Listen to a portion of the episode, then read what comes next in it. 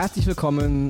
Grüße hinaus an alle Videofreunde, Videofreunde, Kinofreunde, Filmliebhaber, Serienliebhaber. Hier sind wieder Ronny Rösch, das bin ich, und XMX. Hallo. Halli, hallo. Ja, hier sind wieder Oscars und Himbeeren. Eine neue Folge. Es ist wieder eine Woche rum. Ich glaube, heute ist Folge 116, wenn ich mich nicht täusche. Es geht gnadenlos weiter. Ja. ja. Also langsam muss man uns ja mal den Stecker ziehen. Also das ist ja Oder wir werden der Podcast sein, der am Ende übrig bleibt. Äh, genau, erstmal ehrlich, Leute, ich meine, ich bin jetzt nicht, nicht so groß unterwegs, überall woanders im Podcast-Business, aber wir hat schon 116 Folgen Podcast am da Stück, kann Leute. nicht viele mithalten. Es gibt Staffeln, es gibt ja, aber das ist schon groß. Also ich will mich nicht selber loben und natürlich auch den Excel nicht, ja. Ähm, ich lobe Excel. Excel lobe ich mal als hervorragenden ähm, Co-Host, der hier Mm. mitmacht, ja, der Ach, äh, affin ist, ja. Und ähm, ja, muss ich mal sagen. Und deswegen ist schon groß, ist schon groß, was wir hier machen. Und ich muss dich natürlich loben, weil diese, die 116 Folgen warst du ja wirklich komplett dabei. Keine Pause, weder Ja, Winter noch Sommer noch Aber auch da irgendwas. natürlich, Leute, ihr wisst, ich glaube, Excel war auch nur eine Folge nicht dabei, nicht? Zwei, tatsächlich. Zwei. Ja, stimmt, irgendwas war mal mit Corona, Ein- war? Nee, einmal war ich im Urlaub und einmal war es Corona. Ach so, ja, deswegen, okay, zwei Folgen. Aber Mann, das ist ja wirklich, wie sagt man darüber? Schwamm drüber, die Katze rüber, Stein drüber, ich weiß nicht, also. Ja, zwei, Katze. zwei, Sehr gut. Ja, zwei Folgen. Das, aber okay, genug der eigenen Lobhudelei, ja. Trotzdem coole Scheiße, wollte ich mal Absolut. erwähnen. Ja. Heute haben wir mal wieder das, Excel macht mal heute wieder die Himbeere, ist Mhm. auch gut, damit ist der Redeanteil 50-50, ja. Ich habe zwei Oscars dabei, Axel hat einen Oscar dabei und Axel hat eine Himbeere gesehen, die er heute mir, ich habe ich hab den Film auch noch nicht gesehen, ähm, kann er uns und euch Sei und froh, mir, kann ich hier nur sagen. genau, kann er uns den Film, sagen wir mal, abschminken sozusagen. Ja, ähm, ich habe heute mal wieder eine Doku, also meine eine, äh, meine eigene, äh, mein einer Oscar ist eine Doku und mein zweiter Oscar ist ein deutscher Film. Hm, muss Sehr auch mal gut. sein. Ein Regiedebüt. Und beide Produktionen sind auf Netflix zu sehen. Und ich glaube, deine ist einmal auf Disney, Disney Plus, Plus, genau, und einmal auf und Sky, ne? Auf Sky. Also- Dafür bringe ich wirklich wieder das Who is Who der schauspielerischen Liga mit. Allerdings äh, muss man auch sagen, ne, hier, äh, 50-50 aufgeteilt, was die Ohrfeigen angeht. Naja, immer, immer drauf, ja. Richtig. Immer drauf, ja. Die Leute verdienen massig Geld, deswegen müssen sie auch mit der Kritik leben. So ja? nämlich. Ja, ich würde sagen, gut, dann würde ich sagen, wir haben uns genug hier wieder mal. Ich fand es gar nicht so sinnlos. Wir haben eigentlich Nö, nett geplaudert. eine Menge ja. dabei. Also. Ja. Und ja, ich würde sagen, wir hauen jetzt den Jingle rein und dann kommt der erste Oscar von mir.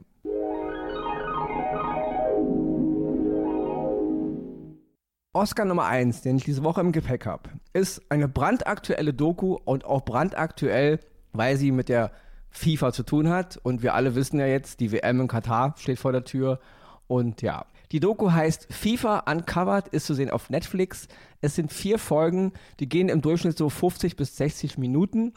Und ja, ich muss sagen, Leute, ich weiß, das ganze WM-Thema hängt eh wie so ein, ja, wie so ein Damoklesschwert über uns. Man, äh, man weiß nicht so richtig, ist es, soll man gucken, soll man nicht gucken, ja. Ich gehöre wirklich zu den Leuten, die das Ding nicht guckt, ja, aus Gründen, die bekannt sind.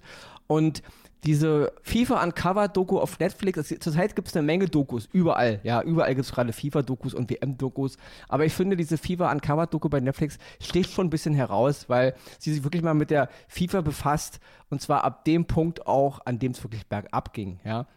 Ich will jetzt gar nicht so viel davon reden, was man da sieht, weil guckt euch die Sache einfach an, ja. Aber also man kann wirklich so einen, Stich, so einen Stichtag festlegen. Und zwar war das 1974, ja. Natürlich alles vor unserer Zeit, ja. Da hat der brasilianische Sportsfunktionär Yahoo Havelange die Kontrolle übernommen über die FIFA. Er ist der Präsi- Präsident geworden und hat dann Sepp Blatter engagiert als Vermarktungsgenie. Ja? Dann ging es los, die ersten Deals mit Coca-Cola und mit Adidas. Und da kann man wirklich sagen, ab diesem Jahr wurde aus dem Fußball, aus dem Weltfußball Kommerz. Und irgendwann ging es dann nur noch um Kommerz. Ja? Und ich finde wirklich, Ach Leute, ich weiß, Fußball Deutschland und wir lieben alle Fußball und die ganzen Bundesliga und die ganzen, ja, und hier und WM und EM, alles ganz, ganz toll. Aber ich finde, die, gerade die WM in Katar und auch die Geschichte der FIFA, wenn man sich diese Doku mal anguckt, führt einen wirklich schmerzlich vor Augen, dass hier ganz, ganz krass was schief läuft. Und hier meine ich wirklich alles, ja. Auch das ganze Fangedöns die Kosten für T-Shirts, die Kosten für die Tickets, die Kosten für alles, auch die Bundesliga, ja. Ich will jetzt gar nicht damit anfangen, dass ähm, die äh, Bayern als Sponsor auch Qatar Airways mit auf ihrem Trikot haben, ja. Leute, also macht euch bitte nichts vor. Dieses ewige, also Scheuklappen, Augenklappen, es ist halt nur mein Sport, es ist nur mein Hobby. Kann man machen, aber wenn man mal ganz ehrlich ist, dieses ganze Business ist ja nicht nur die FIFA und die Funktionäre, es sind auch die Clubs, die Vereine, es sind letzten Endes auch die Manager, auch die Trainer, auch die Spieler, auch die Schiedsrichter und die Innen natürlich alles obendrauf noch, ja. Die machen da alle mit. Ja, und da ist, ist ja nicht so, dass sie im Weltfußball oder dass die, dass die Nationalspieler alle am Hungertuch nagen, ja. Also guckt euch mal bitte diese vier Folgen an, ja. FIFA Uncovered. Mir hat es mehrfach schlechte Laune, Bauchschmerzen, Ekel, ja, was hier an Korruption, ja, offen zutage getragen wurde über Jahrzehnte. Und jetzt gibt es natürlich die ganzen Versprechen, dass alles jetzt ganz cool ist.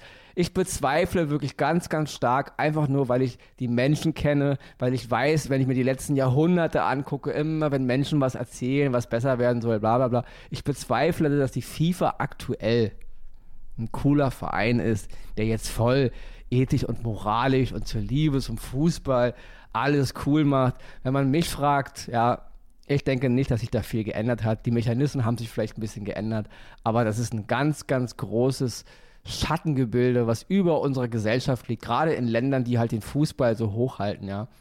Guckt es euch mal an. FIFA Uncovered, vier Folgen zu sehen bei Netflix, hat mir als Fußballfan Schlag in die Magengrube verpasst. Und ja, ich kann echt nur sagen, ich bin sprachlos zurückgelassen worden. Und genauso sehe ich auch diese WM in Katar.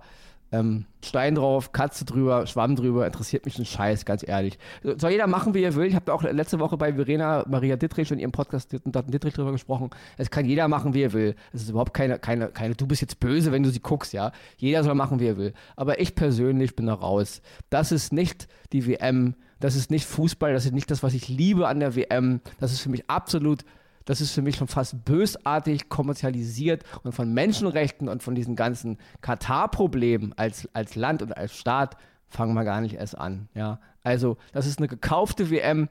Auch die WM 2006 in Deutschland war gekauft, ist mir schon klar. Aber hier sind so viele dunkle Faktoren, die hier so mitspielen. Und also, deswegen, ich will auch nochmal Axel was sagen lassen. Er hat ja auch eine Meinung dazu. Meine, mein erster Oscar, FIFA Uncovered, vier Folgen bei Netflix. Guckt mal rein. Und ich kann alles nur unterschreiben, was du gesagt hast. Möchte hier auch nochmal darauf hinweisen, den Podcast von Verena, Maria Dittrich und dir, die Leute, horcht da rein, weil ähm, ihr redet dort über Fußball, ohne wirklich über Fußball zu sprechen, aber trefft genau den Nagel auf den Kopf. Diese Reportage wird es genauso tun. Ich habe sie noch nicht gesehen, aber ich bin ein großer Fußballfan seit vielen Jahren, sowohl auf Vereins- als auch auf Nationalebene. Aber hier und jetzt muss ich auch einen Strich ziehen, wo ich sage, das ist eine Grenze, die überschreite ich nicht, weil es ist einfach nur noch heuchlerisch. Alles, was die großen Vorbilder, die ich damals hatte und auch die die Jugend heute haben, die aktuell auch noch in den Nationalmannschaften spielen, immer wieder in ihren Messages auf Social Media, in den Werbungen oder sonstiges darstellen, das schmeißen sie alles über den Haufen, weil sie uns erzählen wollen, dass sie in einem Land, Menschenrechte, das haben wir alle schon durchgehabt, da wollen sie ein Statement setzen. Ihr setzt kein Statement. Ihr geht dort ein bisschen Fußball spielen nach vier Wochen fahrt ihr alle wieder nach Hause und der Scheiß geht dort genauso weiter wie vorher. Da passiert gar nichts und macht euch deswegen nichts vor. Ich boykottiere den Kram, interessiert mich nicht. Das ist eine WM. Bin eh davon überzeugt, dass Deutschland früh rausfliegt, weil es äh, vom Geschmack her genau das gleiche ist wie in Russland. Die Truppe macht den Eindruck, als hätte sie gar keinen Bock auf das Turnier und so wird es wahrscheinlich auch aussehen. Und deswegen nein zu der, dieser WM ja zu der Reportage. Ich werde sie mir nochmal genau anschauen. Ich habe die anderen alle auf ZDF und wo sie überall gelaufen sind auch gesehen. Und ich kann nur sagen, das ist eine WM, die kein Mensch braucht. Punkt. Ja, und damit kannst du jetzt ganz fluffig was Positives machen und zu deinem Oscar rübergehen. Huh, jetzt musst du kurz die Laune wechseln. Hm, schnell mal ein Stück Apfelkuchen. Nein, ich komme zu meinem Oscar diese Woche. Es geht um die Serie Candy, Tod in Texas. Wieder ein toller deutscher Untertitel. Das Ganze läuft auf Disney Plus unter der Rubrik Star. Es ist eine US-amerikanische True Crime Miniserie und sie basiert auf einer wahren Begebenheit, denn es geht um das Leben der Texanerin Candy Montgomery. Ihr wurde 1980 ein Verbrechen äh, angelastet und das sollte im Zusammenhang mit ihrer Freundin Betty Gore bestehen. Viel mehr kann ich nicht dazu sagen, weil es wäre gespoilert. Es sind nämlich nur fünf Folgen, aber fünf sehr spannende Folgen. Die gehen immer ungefähr eine Stunde und man wird in eine Geschichte reingezogen, ja, wie eine Biografie des Verbrechens, das dort stattgefunden hat. Candy Montgomery wird gespielt von Jessica Biel. Jessica Biel kann man darüber streiten. Sie hat ihre guten und ihre schlechten Momente. Aber in dieser Serie spielt sie wirklich grandios. Betty Gore, ihr Gegenpart, wird gespielt von Melanie Linsky, die wir die meisten kennen aus Tour and a Half Men, wo sie Rose spielte und aber auch aus der Serie Yellow Jackets, die ich vor ein paar Monaten schon mal vorgestellt hatte. In einer kleinen Nebenrolle ist auch noch Justin Timberlake dabei. Und wir werden entführt in eine Kleinstadt in Texas optisch und Outfit, muss ich sagen, ist das wirklich großartig. Man ist in den frühen 80ern. Die Frisuren, ich musste teilweise wirklich lachen. Also äh, man erinnert sich so, äh, gerade wir beide sind ja noch aus der Zeit. Man sieht viele Frisuren, wo man denkt, oh ja, das hat man früher offenbar getragen. Toll gemacht. Location, super. Ich trage das immer noch. Hallo. Das stimmt. Ronny Wobei, wenn ich deinen Fokuhila sehe, dann. Äh, ne? ich wurde auch schon angefragt für Manta Manta 2, weißt du? Hast Ob du ich nicht da mitspielen will. Nein, ich habe gesagt, nein, ist nicht. Die Locations sind toll gemacht. Die Geschichten, die wir dort erleben, sind so diese klassischen Geschichten, die Familien erleben oder was uns Hollywood immer zumindest erzählen will, was in solchen Kleinstädten bei den Familien passiert. Es geht um Liebe, um Neid, um Eitelkeiten, die Kirche, es geht um das, was die Kinder so treiben und alles, was dazugehört.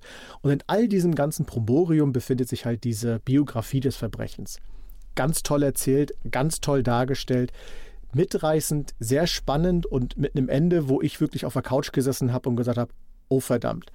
Tut euch selber einen Gefallen, recherchiert vorher nicht die wahre Begebenheit, sondern schaut euch erst die Serie an und recherchiert danach, weil es ist so ein bisschen was dazu gedichtet. Das ist aber auch geschuldet, um natürlich das Ganze ein bisschen spannender und ein bisschen schauspielerischer darzustellen.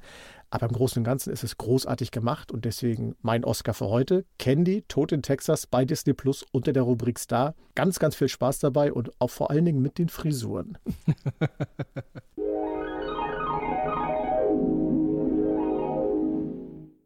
damit bin ich bei meinem zweiten Oscar für diese Woche. Und das ist mal wieder ein deutscher Film, ein kleiner Film. Er geht auch nur 94 Minuten, also auch eine klassische Zeit, wie sie mal früher sogar und gäbe war. Die Hauptrolle Daniel Brühl und Peter Kurt. Und es ist auch das Regiedebüt von Daniel Brühl. Der Film heißt Nebenan, lief vor ein paar Monaten in den Kinos, ist jetzt bei Netflix im Programm mit aufgenommen worden. Das Drehbuch ist von Daniel Kehlmann, ist ein bekannter Schriftsteller. Und ich habe viele Kritiken damals gelesen, die dem Herrn Brühl nicht ganz so wohlgesonnen waren. Also es gab da so, es gibt auch gute Kritiken, so ist nicht, aber vieles war auch so ein bisschen Durchschnitt und man hat hieran rumgemeckert und daran rumgemeckert und Herr Brühl würde ähm, also als Gegenpart von Herr Peter Kurt nicht funktionieren und so ein Quatsch. Also Leute, kann ich überhaupt nicht unterstreichen. Ich habe mal mit Daniel Brühl gequatscht und ich bin kein großer Freund von Daniel Brühl, also so als Typ, habe ich schon mal, schon mal gesagt, habe ich ihm aber auch persönlich gesagt, ähm, weil er mir immer ein bisschen suspekt, also er hat immer so gesagt, er kommt immer so als der Typ, der als der gute Typ rüber. Ja, der sympathische Typ. Hab ich nie so gesehen. Ich fand Daniel Brühl immer schon unangenehm, als, so als Person. Diabolisch. So ein Typ, dem ich nicht, nicht den Rücken zudrehen würde. Ja? Habe ich ihm auch gesagt, ist kein Bashing, habe ich den Herr Brühl auch ins Gesicht gesagt, ja. Was er übrigens gut fand. Ja, aber dieses, diese, dieser, deswegen ist der Film für mich auch so gut, weil Daniel Brühl schafft es hier nämlich, er spielt im Grunde sich selbst. Auch wenn er ein bisschen sagt, es ist nicht ganz so viel von ihm selbst, aber ich finde, es ist ziemlich, ziemlich viel von ihm selbst. Herr, Herr Brühl wohnte bis vor ein paar Monaten noch in Berlin, im Prenzlauer Berg, hier in der Nähe der Schönhauser Allee. Und er spielt im Grunde hier einen Typen, der auch Daniel heißt, ein Schauspieler, einen deutschen Schauspieler, der wohnt auch in Prenzlauer Berg in der Nähe der Schönhauser Allee. Und es ist der Tag eines großen Vorsprechens in London, was man so als, äh, als den Tag bezeichnen kann, an dem damals Herr Brühl vorgesprochen hat für seine Rolle in, in uh, Civil War, wo er den äh, diesen Bösewicht, der die Avengers da gegeneinander aufbringt, ja, also der es irgendwie schafft, also Baron Simo, der es schafft, ähm, Captain America und Iron Man, der im Grunde die Avengers entzweit, ja, und das ist im Grunde der Tag, an dem Herr Brühl dieses Vorsprechen hat in London. Klar, es ist alles, es gibt andere Namen, es gibt andere Hintergründe, aber es ist im Grunde Daniel Brühl, der ein Vorsprechen hat und an dem Tag, wo er halt losfliegt morgens, geht er nochmal in eine seiner angeblichen Stammkneipen und wartet auf sein Taxi, will noch ein bisschen was mit seiner Agentin reden und mit seinem, ob noch was über das Drehbuch herauszufinden ist, bla bla bla. Und dann taucht der Charakter von Peter Kurt auf, der Bruno heißt. Und Bruno fängt an, den Charakter von Herrn Brühl, also der auch Daniel heißt, im Grunde so mit komischen Fragen zu löchern. Und das wird so krass und das wird so schwarzhumorig und bitterböse. Und die ganze Figur, die Daniel Brühe in meinen Augen sowieso ist, in meinen Augen, wird hier wirklich zerfleddert und er entblößt und eben auch in Frage gestellt. Und das ist erstmal großes Lob an Daniel Brühl, dass er sich getraut hat, weil er er sägt ja auch ein bisschen an seinem eigenen, äh, äh ich nenne es mal jetzt, an seiner eigenen Statue. Und das ist so gut gemacht und es ist auch eine Klatsche für, für diese ganzen Zugezogenen, die nach Berlin kommen und auch irgendwelche welche Leute, die halt hierher kommen, so Schauspieler, die dann auf einmal, die, die hier drei Tage wohnen und dann wollen sie alle Berliner sein, ja. Und es ist so gut erzählt und mit so vielen Anekdoten und mit so viel kleinen Geschichten. Es ist nicht alles Handwerk, ist super perfekt, ja, Leute, aber es ist ein kleines Kammerspiel. Es handelt im großen Teil im Grunde nur an dieser einen Kneipe und ähm, für mich als Berliner, der als Ur-Berliner, ja, und der diese ganze Gentrifizierung, dem sowieso auf den Nerv geht, und dieses ganze Getue von Leuten, die hier seit drei Tagen wohnen und dann sagen, ich bin Berliner, ja, ihr seid keine Berliner, Leute. Aber das Gute ist in Berlin, wir Berliner lassen auch jeden Berliner sein, wenn er es eben will, ja, dann bist du halt Berliner, weil uns ist das im Grunde Latte, ja. Wir hören schon, wer Berliner ist und wer nicht, ja. In anderen Städten ist man ja krasser. Ich habe gehört, in Köln, wenn du da hinter einer bestimmten Grenze wohnst, dann darfst du dich auf keinen Fall als Kölner bezeichnen. Da sind die Kölner wohl ganz auf der anderen Auf der anderen ja. Rheinseite, ja, ja. Genau, ja. Also wir Berliner, also wir sind so cool, ihr könnt alle hierher kommen und nennt euch doch Berliner. Ist uns Jacke wie Hose, ja. Weil ja, okay, aber ich will es nicht aus, aus, ausarten. Und dieses ganze Gefühl bringt der Film rüber. Also ich finde, es ist ein, Herr Brühl hat hier wirklich einen schönen, feinen, kleinen Film geschaffen, der mich anderthalb Stunden der mich zum Nachdenken gebracht hat, der mich zum Lachen gebracht hat und auch sehr doll zum Lachen. Und das, das, das, das soll ein Film machen, ja. Also, ob da jetzt alles total perfekt ist, ja, Leute, na klar kann man das, ha das Haar in der Suppe suchen, aber nebenan ist für mich ein wunderbares Regiedebüt. Anders als von Leuten wie Till Schweiger und Matthias Schweighöfer und äh, Caroline Herfurth, ja, die sich dann immer alle so feiern mit ihren komischen Komödien, die ich alle wirklich durch die Bank, und ich habe die alle im Kino gesehen, Leute, ich bin jetzt keiner, ja, die ich alle durch die Bank wirklich schlecht fand, auch handwerklich schlecht, ja. Daniel Brühl hat was Kleines geschaffen, ein kleines, ja, einen kleinen, coolen Film, der super ist, weil er funktioniert. Er hat große Geschichten, kleine Geschichten, er ist klein gemacht, er hat mich zum Lachen gebracht, er hat mich auch ein bisschen zum Schmunzeln gebracht und zum Nachdenken und das ist, was ein Film erreichen soll. Und deswegen nebenan zu sehen bei Netflix von Daniel Brühl, Hauptrolle und Regie, Regiedebüt Daniel Brühl.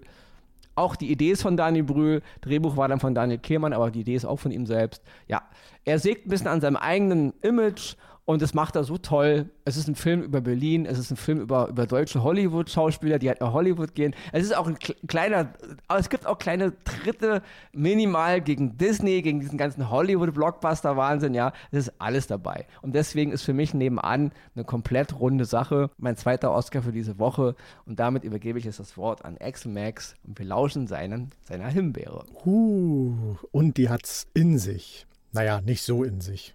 Oder wie man es nimmt böse oder gut, egal. The Lost City, das Geheimnis der verlorenen Stadt. Und so wie ich es jetzt vorgetragen habe, war es wahrscheinlich spannender, als der ganze Film an sich ist.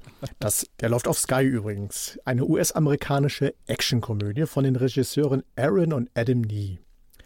Und wenn man das Cover sieht und den Cast liest, denkt man erstmal, ja, warum nicht? Sandra Bullock, Daniel Radcliffe, Channing Tatum und in einer kleinen Nebenrolle auch Brad Pitt. Das Ganze ist so eine Art Kidnapping-Geschichte. Und die ersten zehn Minuten waren auch okay. Da Sandra Bullock spielte so ähm, eine Fiktion, was sie sich gerade vorstellt, kehrt dann in ihr normales Leben von den Gedanken her zurück. Und man denkt, ach ja, warum nicht? Das könnte was werden. Aber so spätestens mit der Szene der Buchvorstellung wird dieser Film einfach nur so unangenehm lustig. Hattest du auch schon mal so diesen Begriff, ne? Das, da werden Witze gemacht, wo man eigentlich nur davor sitzt und denkt so, nee, Freunde, das ist nicht witzig. Also der ganze Humor ist sowieso in, diesem, in dieser ganzen Geschichte einfach nur öde und uninspiriert. Man muss auch sagen, in dieser Buchvorstellungsszene hat Channing Tatum so seinen ersten richtigen Auftritt und Channing Tatum, ich möchte ihm nichts Böses, aber wenn ich seine Filme sehe, also man könnte jeden Charakter, den er spielt, auch in jedem x-beliebigen Film, in dem er spielt, einfach umsetzen und es würde immer irgendwie gefühlt das Gleiche sein. Also der Charakter in diesem Film könnte auch in White House Down spielen und gefühlt wäre es irgendwie dasselbe. Also da ist nichts Inspirierendes dabei. Ich möchte ihm gar nicht zu nahe treten, aber das ist so das, was ich auch als Gefühl habe. Er ist, er ist ein Null-Schauspieler, willst du damit ja, sagen? Ja, das ist mir nicht eingefallen. Das, genau, das sagst du ja auch immer und mhm. stimmt hier absolut perfekt. Sandra Bullock spielt das, was sie soll, und das macht sie auch okay. Daniel Radcliffe, muss ich sagen, der ist der Einzige, der so in diesem Film ein paar Momente hat. Er spielt so eine Art Bösewicht, super reichen Bösewicht. Und der hatte so Momente, wo ich sage, schade. Weil der Charakter hätte es verdient gehabt, dass man um ihn herum auch eine angemessene Story, meinetwegen auch mit Humor und alles, was dazugehört, bastelt, die dem Film dann vielleicht zu einer runden Sache machen. Nie für Preise oder sonstiges, aber ja, ja, es hätte klappen können. Aber so ist es einfach nur öde, schnöde Action sucht man ehrlich gesagt vergebens. Einzig Brad Pitt, ich nehme es mal vorweg, er hat einen Abgang, der lässt sich, also das ist ein Abgang mit Knall, kann man so machen. Das war es dann aber auch. Der ganze Film geht eine Stunde 50 ungefähr und liebe Leute, ich kann nur sagen, spart es euch. Da ist nichts Interessantes dran.